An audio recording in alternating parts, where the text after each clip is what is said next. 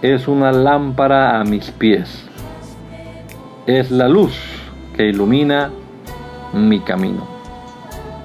Acompáñenos y leamos juntos la bendita palabra de Dios.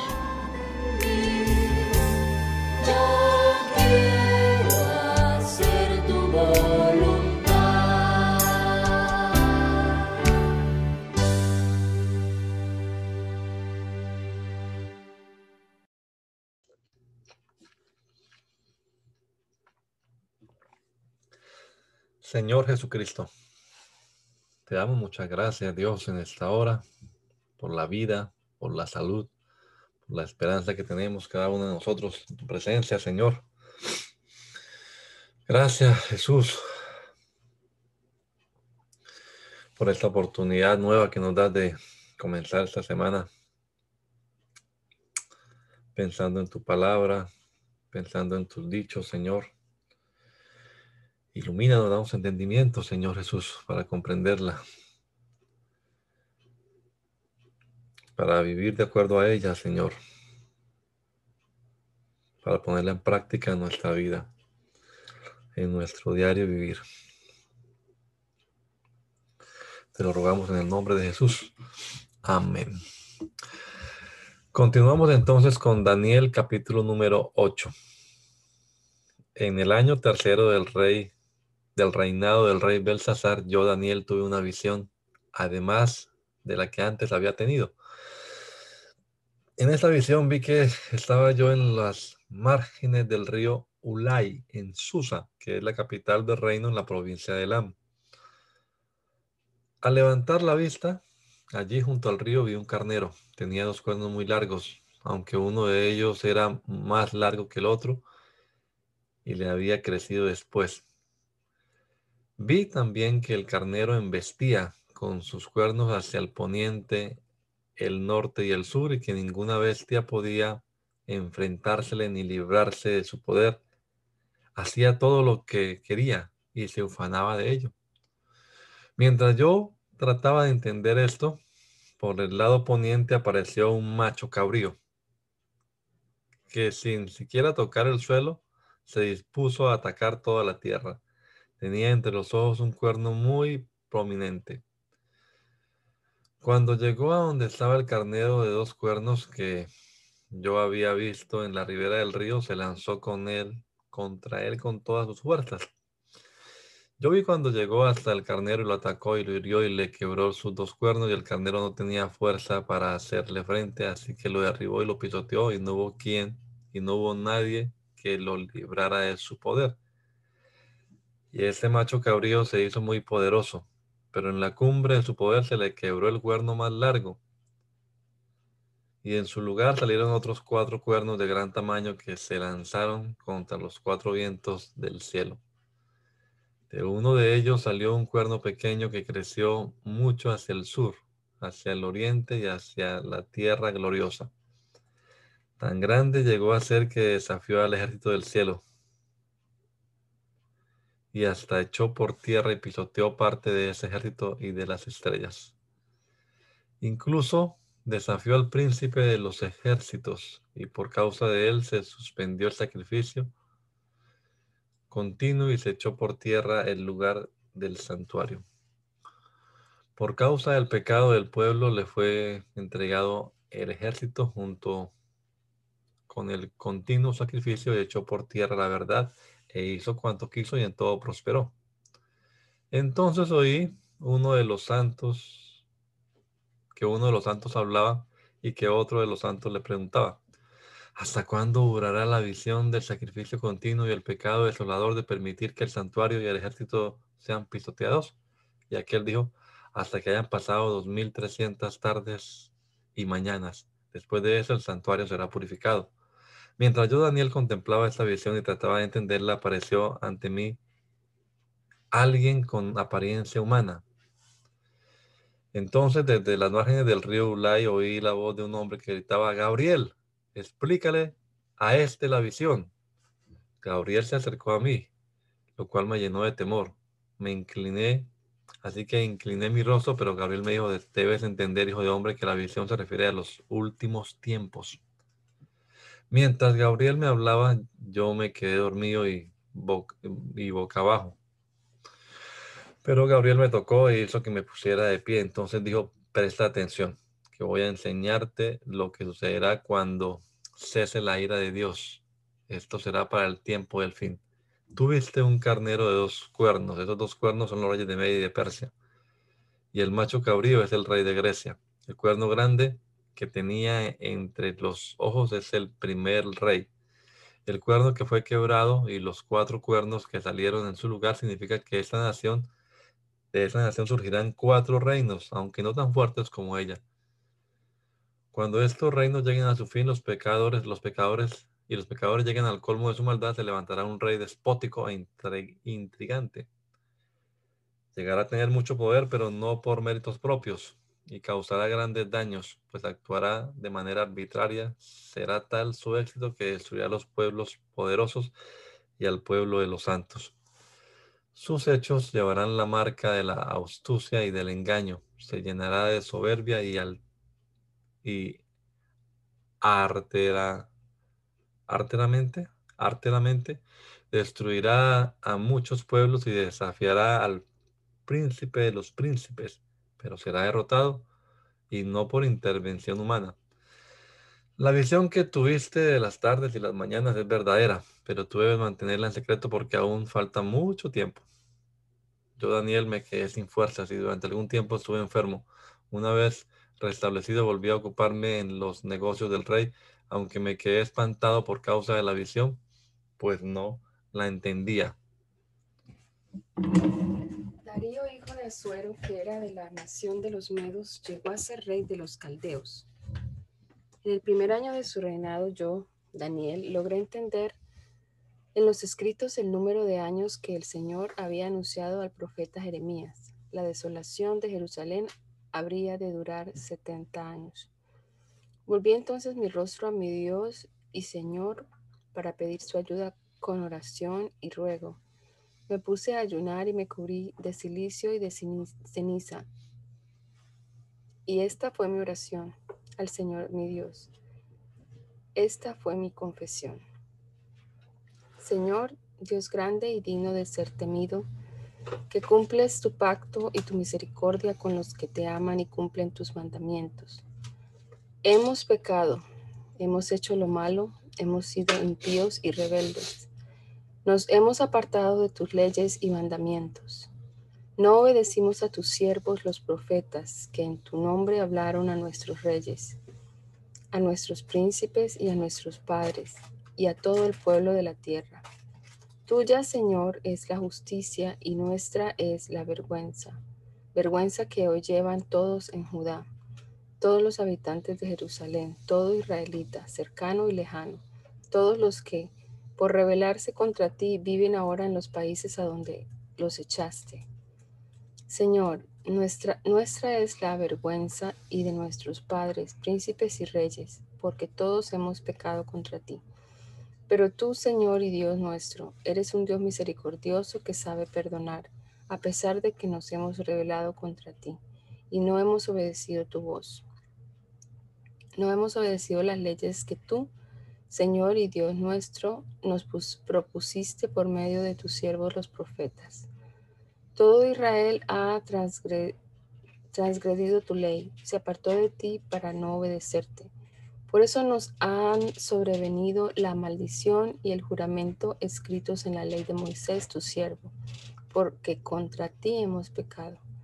Y tú has cumplido tus advertencias contra nosotros y contra los jefes que nos gobernaron y trajeron tan grande mal sobre nosotros. Nunca antes se hizo bajo el cielo lo que se ha hecho contra Jerusalén. Todo este mal nos ha sobrevenido tal y como está escrito en la ley de Moisés. No hemos implorado tu favor, Señor y Dios nuestro. No nos apartamos de la maldad ni entendimos tu verdad. Por eso tú, Señor, observaste nuestra maldad y la hiciste volverse contra nosotros, porque tú, Señor y Dios nuestro, eres justo en todo lo que haces, y nosotros no obedecimos tu voz. Ahora pues, Señor y Dios nuestro, que con gran poder sacaste de Egipto a tu pueblo y te ganaste el renombre que hoy tienes, hemos pecado, hemos actuado con impiedad. Pero actúa, Señor, conforme a tu justicia, y aparta tu ira y tu furor de Jerusalén, apártalos de tu ciudad, de tu santo monte, por, nuestros pecados y por la maldad de nuestros padres, Jerusalén y nosotros somos el oprobio de nuestros vecinos. Dios nuestro, oye la oración de este siervo tuyo, oye tus ruegos, Señor, y por tu amor, haz resplandecer tu rostro sobre tu destruido santuario, derruido santuario. Inclina, Dios mío, tu oído y escúchanos. Abre tus ojos y mira nuestra desolación y la ciudad sobre la que se invoca tu nombre. A ti elevamos nuestros ruegos, no porque confiemos en nuestra justicia, sino porque confiamos en tu gran misericordia. Señor, Señor, óyenos y perdónanos. Préstanos atención, Señor, y actúa. Por amor a ti mismo, Dios mío, no tardes, que tu nombre se invoca sobre tu ciudad y tu pueblo. Todavía estaba yo hablando, llorando y confesando mi pecado y el de mi pueblo Israel. Todavía estaba yo derramando mi ruego ante el Señor mi Dios en favor de su santo monte y orando sin cesar cuando hacía cuando hacia la hora del sacrificio de la tarde vi que Gabriel, el hombre que antes había visto en la visión, volaba hacia mí apresuradamente. Habló conmigo y me explicó, Daniel, si he salido ahora ha sido para infundirte sabiduría y entendimiento. La orden fue dada en cuanto tú comenzaste a orar. Y yo he venido a explicarte todo, porque Dios te ama mucho Así que entiende la orden y la visión. Se ha concedido a tu pueblo y a la santa ciudad un plazo de 70 semanas para poner fin a sus pecados y transgresiones, para que expíen su, iniquidad y establezcan la justicia de manera perdurable, y para que sellen la visión y la profecía y unjan al santo de los santos. Así que debes saber y entender que, desde que se emitió la orden para restaurar y edificar a Jerusalén y hasta que llegue el Mesías príncipe, transcurrirán siete semanas y setenta y dos semanas más, y luego se volverá a reconstruir la plaza y la muralla. Serán tiempos angustiosos. Después de las sesenta y dos semanas se le quitará la vida al Mesías, sin que él intervenga en esto y el pueblo de un príncipe que está por venir destruirá la ciudad y el santuario. El fin vendrá como una inundación y habrá destrucción hasta que la guerra termine. Durante una semana ese príncipe confirmará su pacto con muchos, pero a la mitad de la semana suspenderá los sacrificios y las ofrendas. Después de muchas cosas repugnantes vendrá el destructor hasta que llegue el fin y caiga sobre él el desolador lo que está determinado hasta que llegue el fin y caiga sobre el desolador lo que está determinado que le sobrevenga. En el año tercero del rey Ciro de Persia, Daniel, también llamado Beltasar, recibió una revelación. La revelación era verdadera y el conflicto grande, pero Daniel comprendió la revelación y pudo interpretar la visión. Yo, Daniel, estuve afligido en aquellos días durante tres semanas. No comí ningún manjar delicado, ni carne, ni tomé vino, ni me, ni me apliqué ningún perfume hasta que se cumplieron las tres semanas. El día 24 del mes primero, mientras me encontraba a la orilla del gran río Hidekel, levanté la mirada y vi a un hombre vestido de lino, ceñido con un cinturón de oro de ufas. Su cuerpo era semejante al berrilo, su rostro resplandecía como un relámpago y sus ojos parecían antorchas encendidas. Sus brazos y sus pies tenían el color del bronce, de bronce bruñido, y sus palabras resonaban como el murmullo de una gran multitud. Solo yo, Daniel, tuve esa visión, los que estaban conmigo no la vieron, porque un gran temor se apoderó de ellos y corrieron a esconderse. De modo que solo yo tuve esta gran visión aunque me quedé sin fuerzas, me sobrevino un total desfallecimiento y perdí todo vigor. Sin embargo, pude oír el sonido de tus palabras y al oírlas caí de cara al suelo y me quedé profundamente dormido. Aquel hombre me tocó con la mano y me hizo ponerme me de rodillas y apoyarme sobre las palmas de mis manos. Y me dijo, tú Daniel eres muy amado, ponte de pie y presta atención a lo que voy a decirte, porque he sido enviado a ti. Mientras que el hombre me decía esto, yo me puse en pie, aunque tembloroso. Entonces aquel hombre me dijo, no tengas miedo, Daniel, porque tus palabras fueron oídas desde el primer día en que dispusiste tu corazón a entender y a humillarte en la presencia de tu Dios. Precisamente por causa de tus palabras he venido. El príncipe del reino de Persia se me enfrentó durante 21 días, pero Miguel, que es uno de los príncipes más importantes, vino a mi ayuda y me quedé allí con los reyes de Persia. Ahora he venido para hacerte saber lo que va a sucederle a tu pueblo en los últimos días. La visión es para esos días.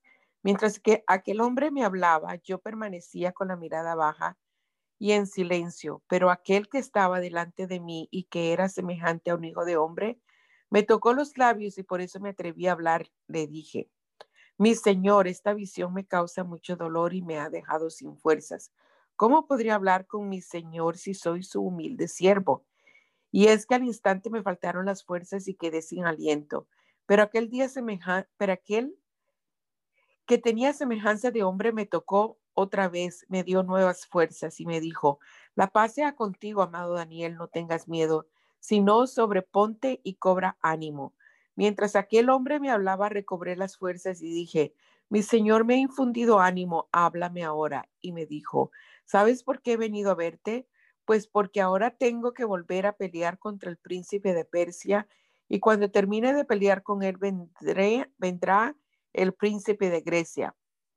Aparte de Miguel, el príncipe de ustedes, nadie me ayuda contra ellos pero yo voy a revelarte lo que está escrito en el libro de la verdad.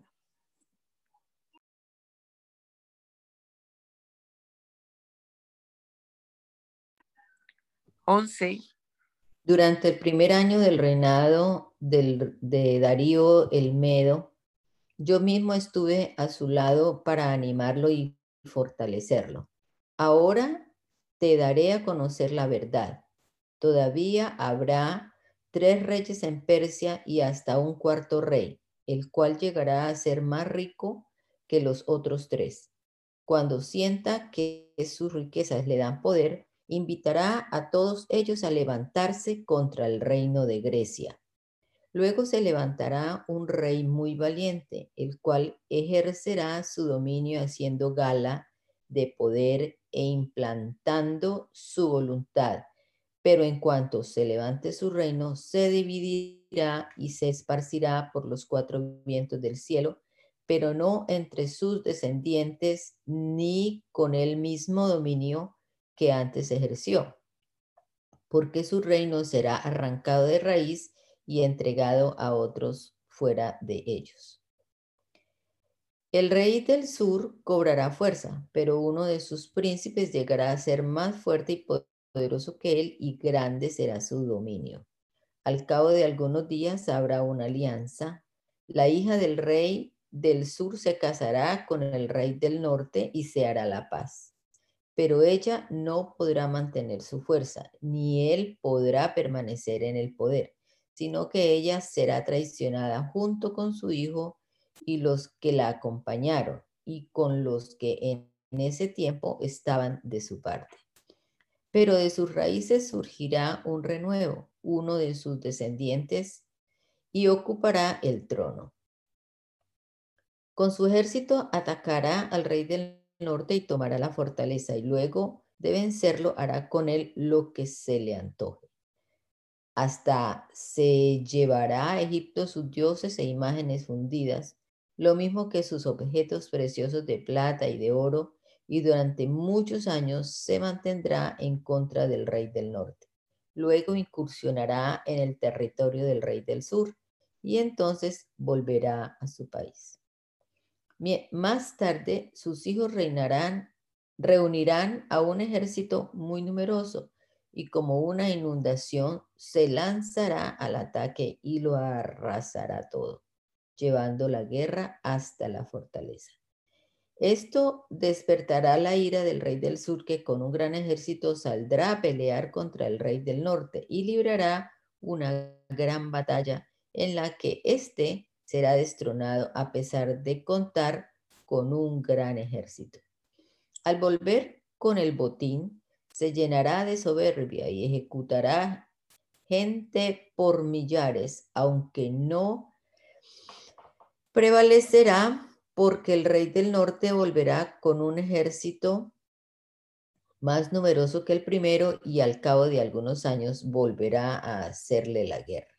Entonces, muchos se levantarán en armas contra el rey del sur y también de tu pueblo se levantará gente violenta para cumplir la visión, pero no podrán vencer. Vendrá luego el rey del norte y levantará baluartes y tomará la ciudad fuerte y las fuerzas del sur no podrán resistir ni con sus mejores tropas porque se quedarán sin fuerzas.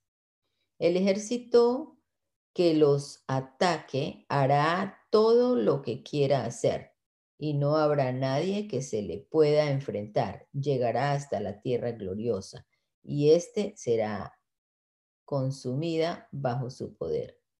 Y ésta será consumida bajo su poder.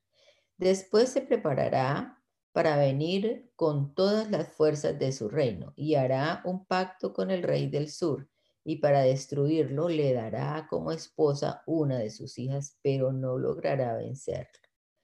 Se dirigirá entonces a los países de las costas y, muchos los y a muchos los conquistará, pero un príncipe pondrá fin a su afrenta y hasta logrará revertir sobre él esa afrenta. Se volverá entonces contra las fortalezas de su tierra, pero fracasará en su intento y nunca más se sabrá de él. Después de él se levantará, ¿eh? Después de él se levantará uno que mandará recaudar tributos para mantener el lustre de su reino, pero muy pronto será derrocado aunque no morirá en el campo de batalla. Será sucedido por un hombre despreciable, que no recibirá los honores debidos a un rey, pero que tendrá sin que vendrá sin aviso y usurpará el trono por medio de salamerías. Delante de él las fuerzas con las fuerzas contrarias serán derrotadas por completo, barridas como por una inundación, y con ellas perecerá el príncipe del pacto. A los que pacten con él, los engañará y los atacará y los vencerá con un ejército reducido. Cuando la provincia se encuentre en paz y con abundancia, la atacará y hará en ella lo que nunca hicieron sus padres, ni los padres de sus padres.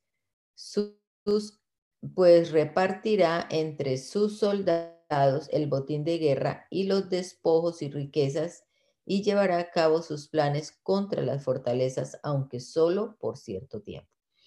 Con encono incitará a sus fuerzas un gran ejército a lanzarse contra el rey del sur y el rey del sur entrará en batalla con un ejército muy numeroso y fuerte, pero no podrá vencerlo porque será traicionado aunque los que comían con él lo traicionarán, y su ejército será derrotado, y muchos perderán la vida. Estos dos reyes solo pensarán en perjudicar al otro, y en la misma mesa se engañará. Pero esto no les servirá de nada, porque el plazo aún no se habrá cumplido. Entonces el rey del norte volverá a su país con grandes riquezas, aunque antes se propondrá dañar al pacto santo. Y luego de satisfacer sus deseos, regresará a su tierra. En el momento señalado, este rey volverá al sur, porque este último ataque no será como el primero, porque las naves de Quitín lo atacarán y lo humillarán, aunque él, en su enojo, se volverá contra el pacto santo y hará lo que se le antoje, pero se mostrará amable con los que abandonen el santo pacto. Sus tropas se dedicarán a profanar el santuario y la fortaleza y suspenderán el sacrificio continuo y en su lugar pondrán la abominación desoladora. a los que violen el pacto, Él los seducirá con engaños, pero el pueblo que conoce a su Dios se le opondrá con todas sus fuerzas. Los sabios de pueblos, los sabios del pueblo, instruirán a muchos, aunque por algún tiempo morirán a filo de espada o en el fuego, o serán llevados cautivos y despojados de sus propiedades.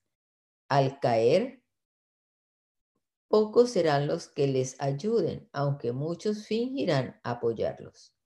También algunos de los sabios caerán para ser depurados, limpiados y emblanquecidos hasta el momento señalado porque aún para esto hay un plazo establecido.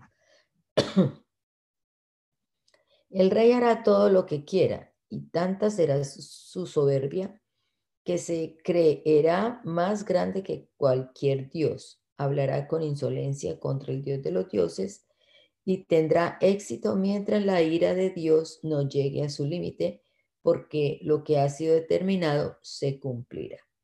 Será tal su soberbia que no mostrará ningún respeto por los dioses de sus padres, ni por los dioses de sus mujeres, ni por ningún otro dios, porque se creerá mayor que todos ellos. En cambio, honrará al Dios de las fortalezas, Dios que sus padres no conocieron, y lo honrará con oro y plata, y con piedras preciosas, y con objetos muy costosos. Con la ayuda de un Dios ajeno, tomará las fortalezas más inexpugnables, colmará de honores a los que le reconozcan y repartirá la tierra a cambio de dinero. Cuando llegue el momento del fin, el rey del sur luchará contra el rey del norte y éste se levantará contra aquel como una tempestad, con carros de guerra y gente de a caballo, y con muchas naves y lo atacará por tierra y lo arrasará como una inundación. Invadirá la tierra gloriosa y muchas provincias serán conquistadas, aunque Edom y Moab y la mayoría de los hijos de Amón lograrán escapar. Extenderá su mano contra muchos países y ni Egipto podrá librarse de él. Se aponderará de los tesoros de oro y plata de Egipto, ay, perdón, se apoderará de los tesoros de oro y plata de Egipto y de todos sus objetos preciosos y luego se apoderará de las riquezas de Libia y de Egipto. Pero cuando se entere de las noticias del oriente y del norte, se llenará de temor y lleno de ira saldrá para destruir y matar a muchos. Plantará las tiendas, eh, plantará las tiendas de su palacio entre los mares y el monte santo y glorioso, pero su fin llegará y no habrá nadie que y no, y no habrá nadie que lo ayude. Nada que lo ayude. Cuando llegue el momento, se levantará Miguel, el gran príncipe que está de parte de los hijos de tu pueblo. Serán momentos angustiosos como jamás los hubo desde que la humanidad existe. Pero llegando el momento, tu pueblo será librado, lo mismo que todos los que estén registrados en el libro. Muchos de los que duermen en el polvo de la tierra serán despertados, unos para vida eterna y otros para vergüenza y confusión perpetua. Los entendidos resplandecerán como el resplandor del firmamento, y los que instruyen a muchos en la justicia serán como las estrellas por toda la eternidad. Pero tú, Daniel, mantén estas palabras en secreto y sella el libro hasta el tiempo del fin. Muchos correrán de un lado para otro y la ciencia irá en aumento. Yo, Daniel, me fijé y vi a otros dos hombres que estaban en pie a la orilla del río, uno en un lado y el otro en el otro lado opuesto.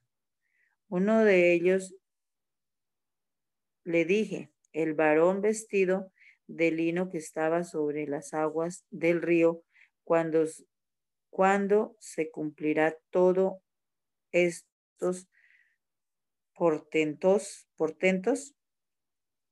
Y vi que el que estaba vestido de lino y de pie junto a las aguas del río, levantó hacia él, levantó hacia el cielo las, las dos manos. Y jurando por él que vive y jurando por el que vive por los siglos dijo pasarán un tiempo más dos tiempos y la mitad de un tiempo cuando la dispersión del poder del pueblo santo llegue a su fin. Todas estas cosas se cumplirán. Yo pude oír esto pero no lo entendí Así que dije, mi Señor, ¿qué fin tendrá todo esto? Él respondió, vamos, Daniel, estas palabras están cerradas y selladas hasta el tiempo del fin. Muchos serán limpiados, emblanquecidos y purificados, pero por pero los impíos procederán con impiedad y ninguno de ellos entenderá esto. Pero los entendidos sí lo comprenderán desde el momento en que sea sus desde el momento en que sea suspendido el sacrificio continuo hasta la abominación desoladora, pasarán mil doscientos noventa días. Bienaventurado el que espere y llegue a 1335 días. Pero tú sigue hasta el fin, cuando llegue el fin del tiempo. Reposarás y te levantarás para recibir lo que te corresponde recibir. Oseas, la palabra del Señor vino a Oseas, hijo de Berí, en los días de Usías, Jotán, Ahaz, Ezequías, que fueron reyes de Judá, y también en los días de Jeroboam, hijo de Joás, rey de Israel. La palabra del Señor vino a Oseas por primera vez y le dijo, ve y toma por mujer a una prostituta y ten con ella hijos de una prostituta porque la tierra se ha prostituido, se ha apartado del Señor. O sea, fue y tomó por mujer a Gomer, hija de Diblayin, la cual concibió y le dio a luz un hijo. Entonces el Señor le dijo, ponle por nombre Jezreel, porque dentro de poco tiempo voy a castigar a la casa de Jehú por causa de los, de los asesinatos cometidos en, Jezreel. Ah, voy a ponerle fin al reinado de la casa de Israel. Cuando llegue el día, haré pedazos el arco de Israel en el valle de Jezreel. Gomer volvió a concebir y dio a luz una hija. Entonces Dios le dijo a Oseas, ponle por nombre Lorujama, porque no volveré a compadecerme de la casa de Israel, sino que los eliminaré por completo. Sin embargo, tendré misericordia de la casa de Judá y los salvaré, pero no lo haré por miedo, por medio de arcos ni espadas, ni por medio de combates con caballos y jinetes, sino por medio del Señor su Dios. Después de que Gomer destetó a lo Rujama, esta concebió y dio a luz un hijo. Entonces Dios dijo, ponle por nombre lo a mí, porque ustedes no son mi pueblo, ni yo soy el Dios de ustedes. Con todos los hijos de Israel serán tan numerosos como la arena del mar, que no es posible medirla ni contarla, y allí donde se les dijo, ustedes no son pueblo, se les dirá, ustedes son hijos del Dios de la vida y se reunirán los hijos de Judá y los hijos de Israel y nombrarán un solo jefe y volverán a levantarse en la tierra porque el día de Israel será grande. Pueden llamar a sus hermanos, a, mí y a sus hermanas Rauma, pero repróchenle a su madre el hecho de no ser ella mi mujer, ni yo su marido. Díganle que deje de serme infiel que no cometa más adulterio. De lo contrario, le arrancaré la ropa y la dejaré desnuda, como estaba el día en que nació. La dejaré desolada como un desierto, como tierra seca, y la mataré de sed. No tendré compasión alguna de sus, no tendré compasión alguna de sus hijos, porque son hijos de una prostituta. Es un hecho que su madre se prostituyó. La que los dio a luz perdió la honra cuando dijo, voy a seguir a mis amantes, porque ellos me, dan pan y agua, lana y lino, aceite y vino.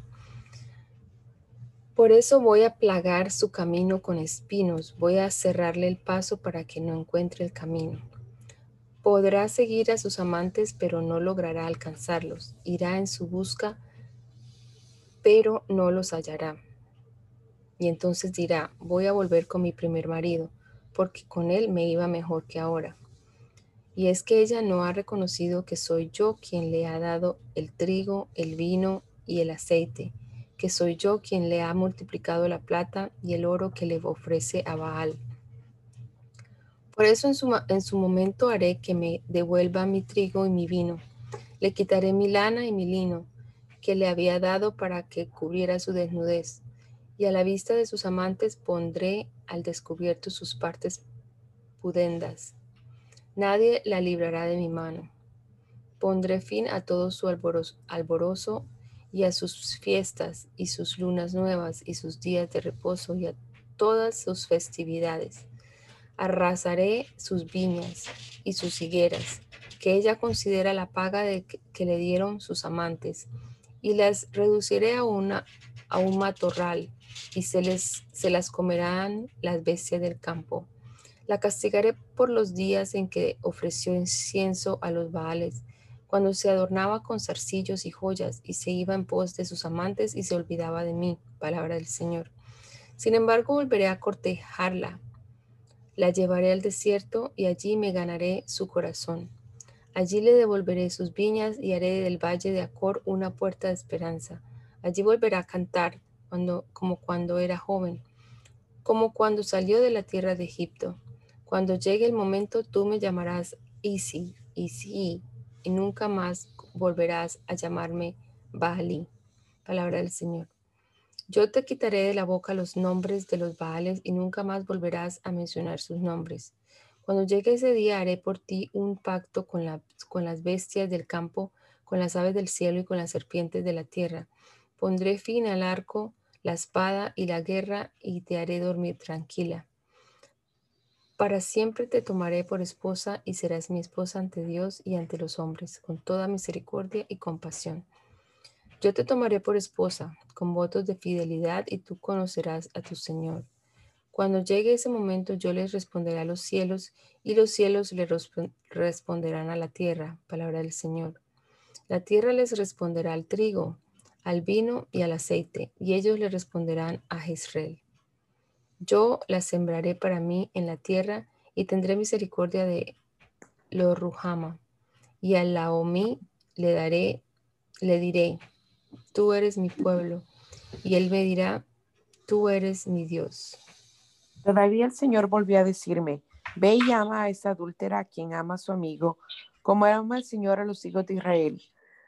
Aun cuando estos solo tienen ojos para los dioses ajenos y aman las tortas de pasas. Yo la compré para mí y di por ella 15 monedas de plata y 200 litros de cebada. Y le dije, tú serás mía durante mucho tiempo. No te prostituirás ni tendrás ningún otro hombre, tampoco yo tendré otra mujer, porque durante mucho tiempo los hijos de Israel estarán sin rey, ni príncipe, ni sacrificios, ni estatuas, ni efod, ni tirafines, terafines. Después de eso, los hijos de Israel volverán a buscar al Señor su Dios y a David su rey, y en los últimos días temerán al Señor y su bondad. Hijos de Israel, oigan la palabra del Señor. El Señor ha entablado un pleito contra los habitantes de la tierra porque ya no hay en la tierra verdad, ni misericordia, ni conocimiento de Dios. En cambio, abundan el perjurio, la mentira, las muertes, los robos, los adulterios y homicidio tras homicidio. Por eso la tierra está de luto y desfallecen todos sus habitantes. Por eso mueren las bestias del campo, las aves del cielo y aún los peces del mar. Que nadie entable pleito con nadie, ni reprenda a nadie. Tu pueblo parece estar en pleito con los sacerdotes. Por eso caerán durante el día y contigo caerán también el profeta durante la noche y a tu madre la destruiré. Mi pueblo ha sido destruido porque le faltó conocimiento. Puesto que tú desechaste el conocimiento, yo te desecharé al, yo te desecharé del sacerdocio, puesto que te olvidaste de la ley de tu Dios, también yo me olvidaré de tus hijos. Mientras más numerosos se hicieron, más pecaron contra mí. Por eso yo cambié su honra en afrenta. Se alimentaban con el pecado de mi pueblo. Sacian su apetito con su maldad. De tal pueblo, tal sacerdote. Pero yo los castigaré por su conducta les daré lo que merecen sus acciones. Comerán, pero no se saciarán, se prostituirán, pero no tendrán hijos, porque dejaron de servir al Señor. La prostitución, el vino y el mosto hacen que se pierda el juicio. Mi pueblo le pregunta a su ídolo de palo y ese palo le responde. Su espíritu de prostitución los hizo errar, abandonaron a su Dios para prostituirse. Sobre las cimas de los montes ofrecieron sacrificios sobre las colinas y debajo de las encinas y álamos y olmos que tenían buena sombra quemaron incienso. Por eso se prostituyeron sus hijas y sus nueras cometieron adulterio. Pero no castigaré a sus hijas cuando se prostituyan, ni a sus nueras cuando cometan adulterio, porque ellos mismos se van con las rameras y ofrecerán y ofrecen sacrificios con mujeres de mala fama. Por eso tropieza el pueblo falto de entendimiento.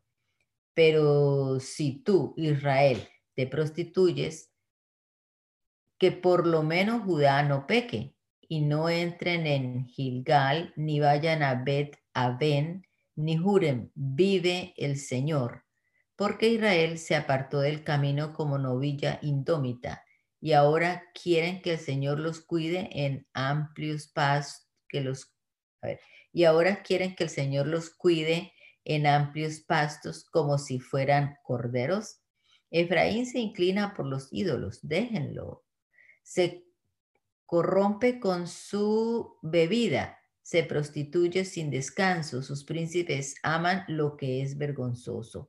El viento los atrapó en sus alas y por sus sacrificios serán avergonzados.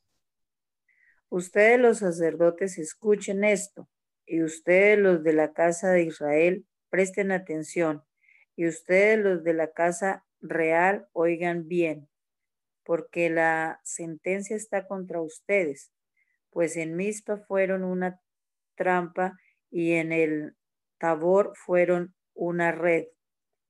Con tantas víctimas que han hecho, se han rebajado por completo.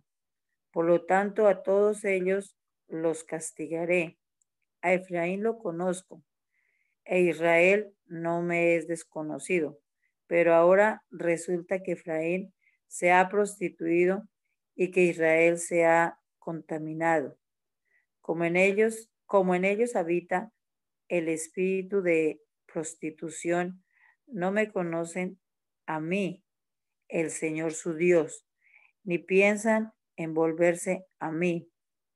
La arrogancia de Israel lo desmentirá en su, en su propia cara.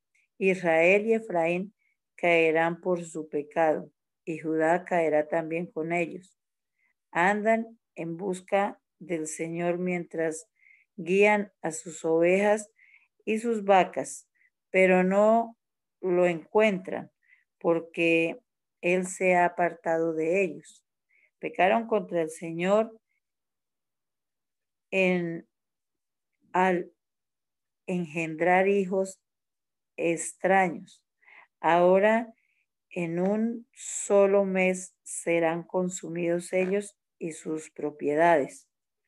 Toquen la bocina en Gabaa y la trompeta en Rama. Den la voz de alarma en Bed, Aben. Y tú, Benjamín, ponte a temblar. en el día del castigo, Efraín será asolado. Yo daré a conocer la verdad entre las tribus de Israel. Los príncipes de Judá se parecen a los que no respetan los linderos, por eso derramaré mi ira sobre ellos, como si derramara agua. Efraín es ultrajado y quebrantado en el juicio, porque prefirió seguir a los dioses falsos. Por eso yo seré para Efraín como la polilla y para la casa de Judá seré como carcoma. Entonces Efraín verá su enfermedad y Judá contemplará su llaga. Y Efraín recurrirá al rey Jareb de Asiria en busca de ayuda, pero él no podrá sanarlo ni les curará la llaga. Ciertamente yo seré para Efraín como un león y para la casa de Judá seré como un cachorro. Los, los atraparé y luego me iré. Los agarraré y no habrá quien me los quite. Después de eso volveré a mi santo lugar hasta que ellos reconozcan su pecado y busquen mi rostro, porque en su angustia me buscarán. Ese es el versículo del capítulo 5. Vengan, volvamos nuestros ojos al Señor. Ciertamente Él nos arrebató, pero nos sanará, nos hirió, pero vendará nuestra herida. Después de dos días nos dará vida y al tercer día nos resucitará para que vivamos en su presencia. Entonces conoceremos al Señor mm, y más y más lo iremos conociendo. Vendrá a nuestro encuentro como la luz del alba, como vienen a la tierra las lluvias tempranas y las lluvias tardías. ¿Qué voy a hacer contigo, Efraín? ¿Y qué voy a hacer contigo, Judá? La piedad de ustedes es como una nube matutina, es como un rocío del amanecer que pronto se desvanece. Por eso los hice pedazos por medio de los profetas los aniquilé con las palabras de mi boca, la sentencia contra ustedes brotó como la luz. Lo que yo quiero es misericordia y no sacrificio, conocimiento de Dios más que holocaustos. Pero ellos, como antes Adán, no respetaron mi pacto, sino que pecaron contra mí. Tú, Galaad, eres una ciudad de malhechores, estás manchada de sangre, así como los ladrones están al acecho de su víctima, así también una pandilla de sacerdotes mata en el camino a Siquén con lo que incurren en un hecho repugnante. En la casa de Israel he visto acciones asquerosas. Allí se prostituyó Efraín y se contaminó Israel. Pero también para ti, Judá, tengo preparado el momento de la ciega. Y esto lo haré cuando haga volver del cautiverio a mi pueblo. Mientras yo sanaba a Israel, la iniquidad de Efraín y las maldades de Samaria quedaron al descubierto, pues incurrieron en un engaño Mientras los ladrones entran a la casa, afuera los salteadores asaltan. No se pusieron a pensar que yo guardo en mi memoria toda su maldad, pero ahora quedarán atrapados por sus malas obras, las cuales tengo muy presentes. Al rey lo divierten con su maldad y a los príncipes con sus mentiras. Todos ellos son unos adúlteros, son como un horno encendido cuyo fuego no hace, falta avivar desde que se hace la masa y hasta que ésta fermenta.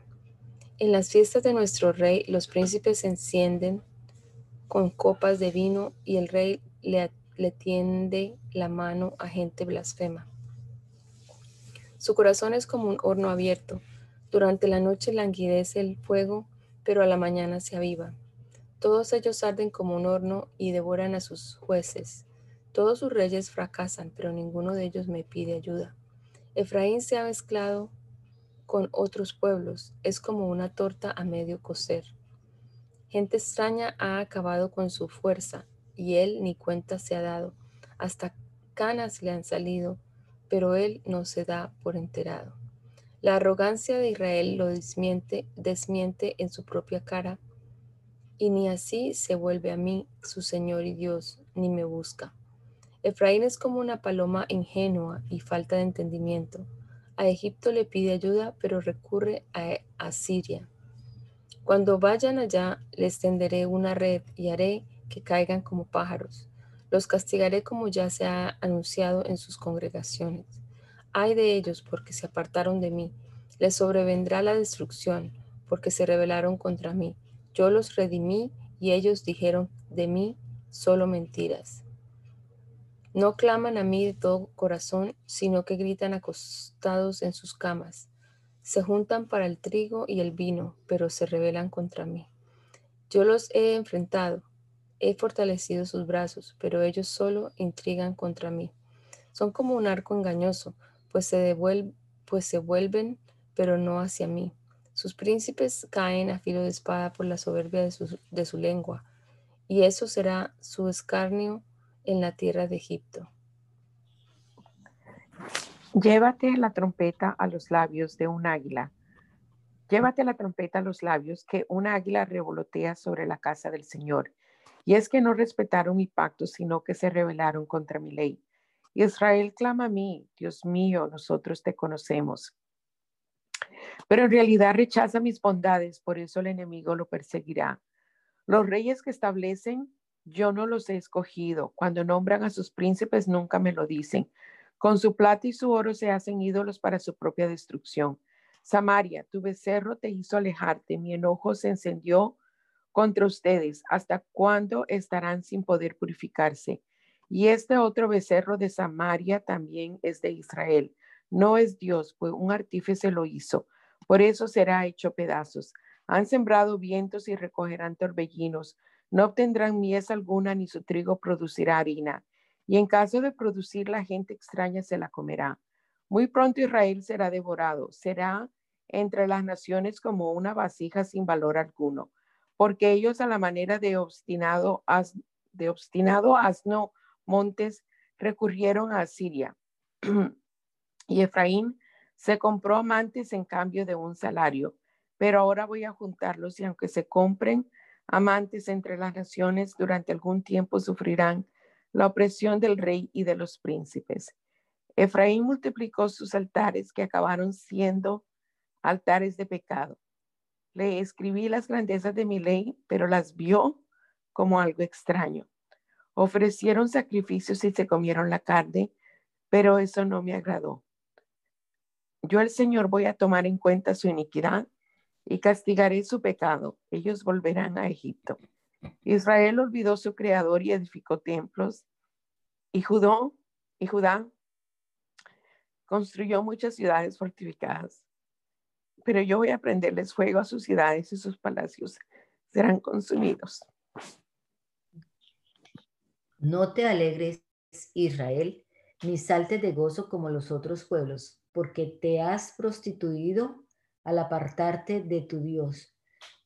En todos los campos de trigo preferiste recibir la paga de una prostituta. Por eso no tendrán trigo ni vino suficiente para vivir y les faltará mosto. Efraín no permanecerá en la tierra del Señor, sino que volverá a Egipto y a Asiria, en donde se alimentará de comida impura. Me ofrecerán libaciones no ofrecerán libaciones al Señor, ni Él se agradará de sus sacrificios. Su pan será como el que comen los que están de luto, y todos los que lo coman quedarán impuros. Ese pan no entrará en la casa del Señor, sino que será para ellos mismos. ¿Qué van a hacer en las fiestas solemnes, en las fiestas del Señor? Aunque logren escapar de la destrucción los egipcios los recogerán y en Memphis los enterrarán. Su plata más deseable se llenará de ortiga y en sus viviendas crecerán espinos. Entérate, Israel, ya vienen los días del castigo, ya vienen los días de la retribución. Pero por causa de tu mucha maldad, al profeta se le considera insensato y al hombre de espíritu se le aborrece. Ante Dios, Efraín es un vigilante en todos los caminos. El profeta es una trampa de cazador, odiado en la casa de su Dios. En su corrupción han llegado a lo más bajo, como en los días de Gabaa, pero el Señor tomará en cuenta su iniquidad y los castigará por su pecado. En un principio encontré a Israel como a las uvas en el desierto. Vi a sus antepasados como a los primeros frutos de la higuera, pero ellos acudieron a Baal Pegor para vergüenza suya, se apartaron de mí y se hicieron tan odiosos como los dioses que amaron. La gloria de Efraín se escapará como las aves, de modo que no habrá nacimientos, ni embarazos, ni concepciones. Y en caso de que sus hijos lleguen a ser grandes, yo los borraré de la tierra. A decir verdad, hay de ellos cuando los deje solos. Según veo, Efraín se parece a Tiro. Ahora se encuentra en un país delicioso, pero acabará por lanzar sus hijos a la matanza.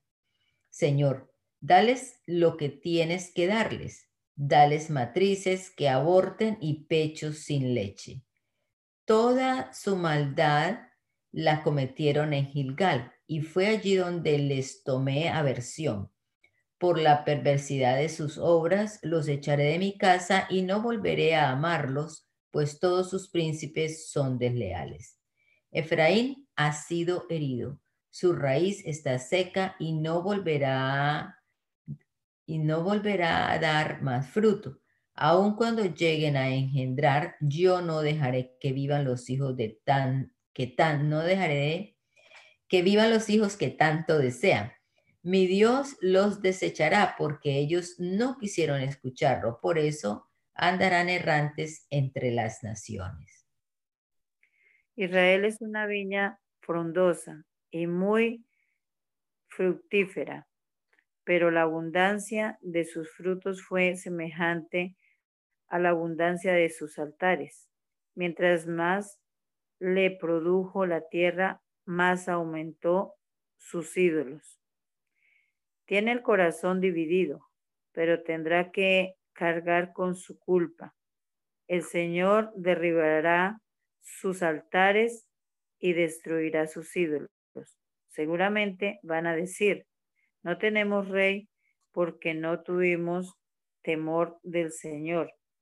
Y si lo tuviera, y si lo tuviéramos, ¿qué podría hacer por nosotros? Profieren palabras sin sentido al momento de hacer el pacto eso que llaman justicia. Abunda como el ajenjo en los surcos del campo. Por causa de las becerras de Bet Aven, los habitantes de Samaria se llenarán de temor. Por causa del becerro, su pueblo estará de luto, lo mismo que sus sacerdotes. Se, se regocijan se regocijan por el becerro del cual están orgullosos, orgullosos, pero ese becerro les será arrebatado. Será llevado a Asiria como un regalo para el rey, Jareb y Efraín. Quedará avergonzado e Israel se avergonzará de sus proyectos. Su rey desaparecerá de Samaria, como desaparece la espuma de la superficie de las aguas. Los lugares altos de Abén, donde Israel pecaba, serán destruidos. Sobre sus altares crecerán cardos y espinos. Entonces suplicarán a los montes que los cubran y, las, y a las colinas les rogarán que caigan sobre ellos. Tú, Israel, has pecado desde aquellos días de Gabaa, y en tu pecado has persistido, pues ahora la guerra los atrapará en Gabaa. Yo los castigaré cuando quiera castigarlos, y los pueblos se juntarán contra ellos cuando paguen por su doble crimen. Efraín es una novilla domada, a la que le gusta trillar, pero yo pasaré sobre, la, sobre su lozana cerviz y haré que Efraín lleve yugo mientras Judá abre surco y Jacob rompe los terrenos, los terrones. siembren para ustedes la justicia y cosechen misericordia. Hagan para ustedes el becerro, porque este es el momento de buscarme. Entonces yo, el Señor, vendré y los instruiré en la justicia. Ustedes abrieron surcos para la impiedad y lo que cosecharon fue la iniquidad. Por eso comerán el fruto de la mentira, pues confiaron en sus propias ideas y en la multitud de sus guerreros.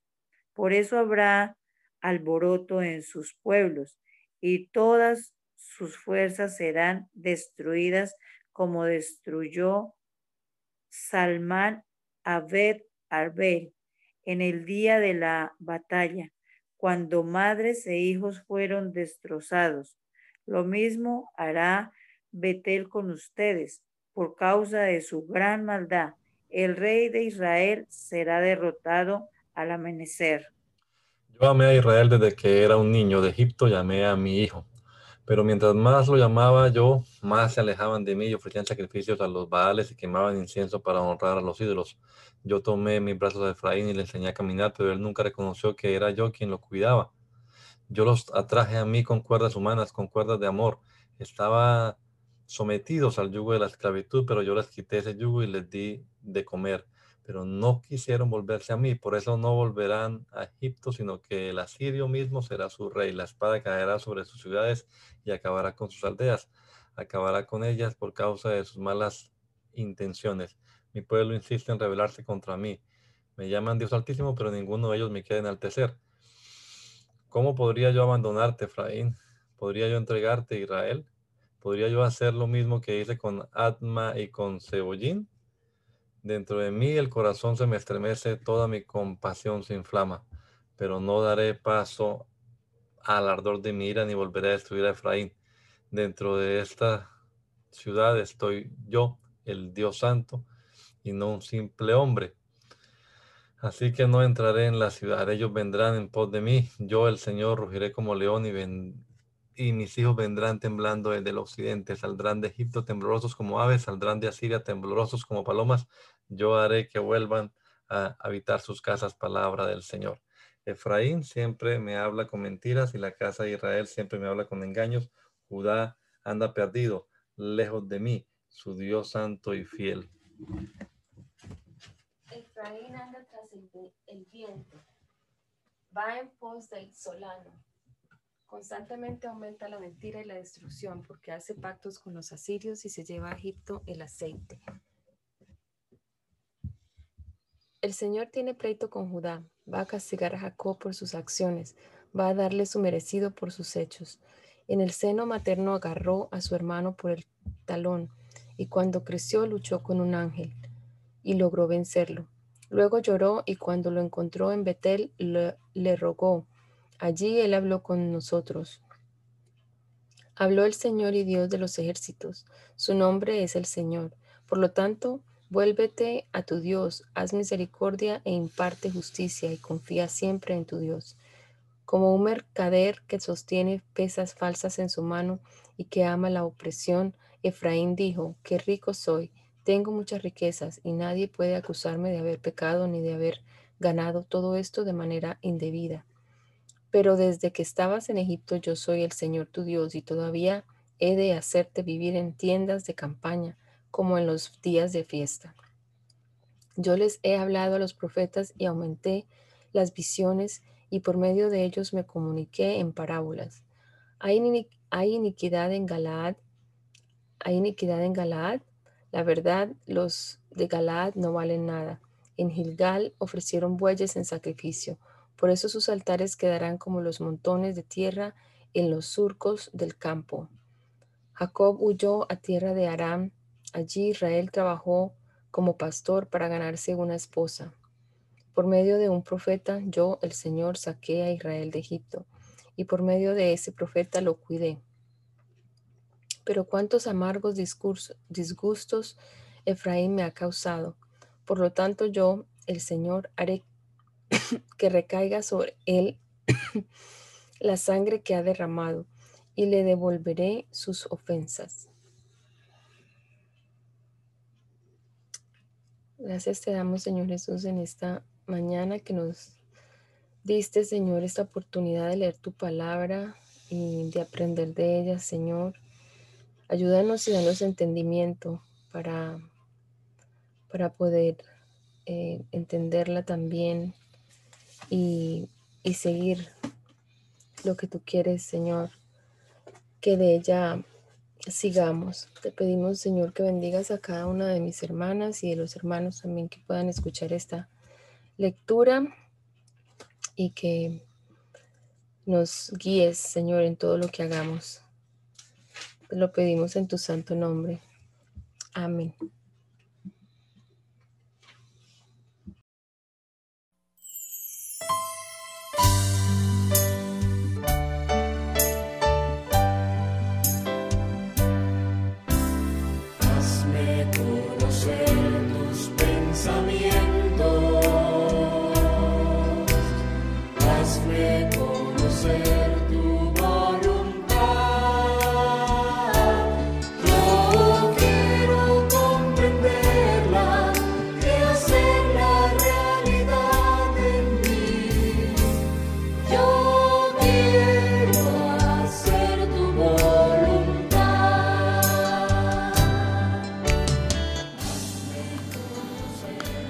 El mandamiento es lámpara y la enseñanza es luz.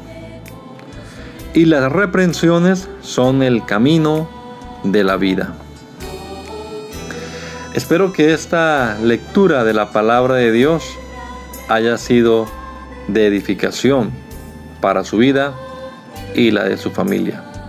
Gracia y paz.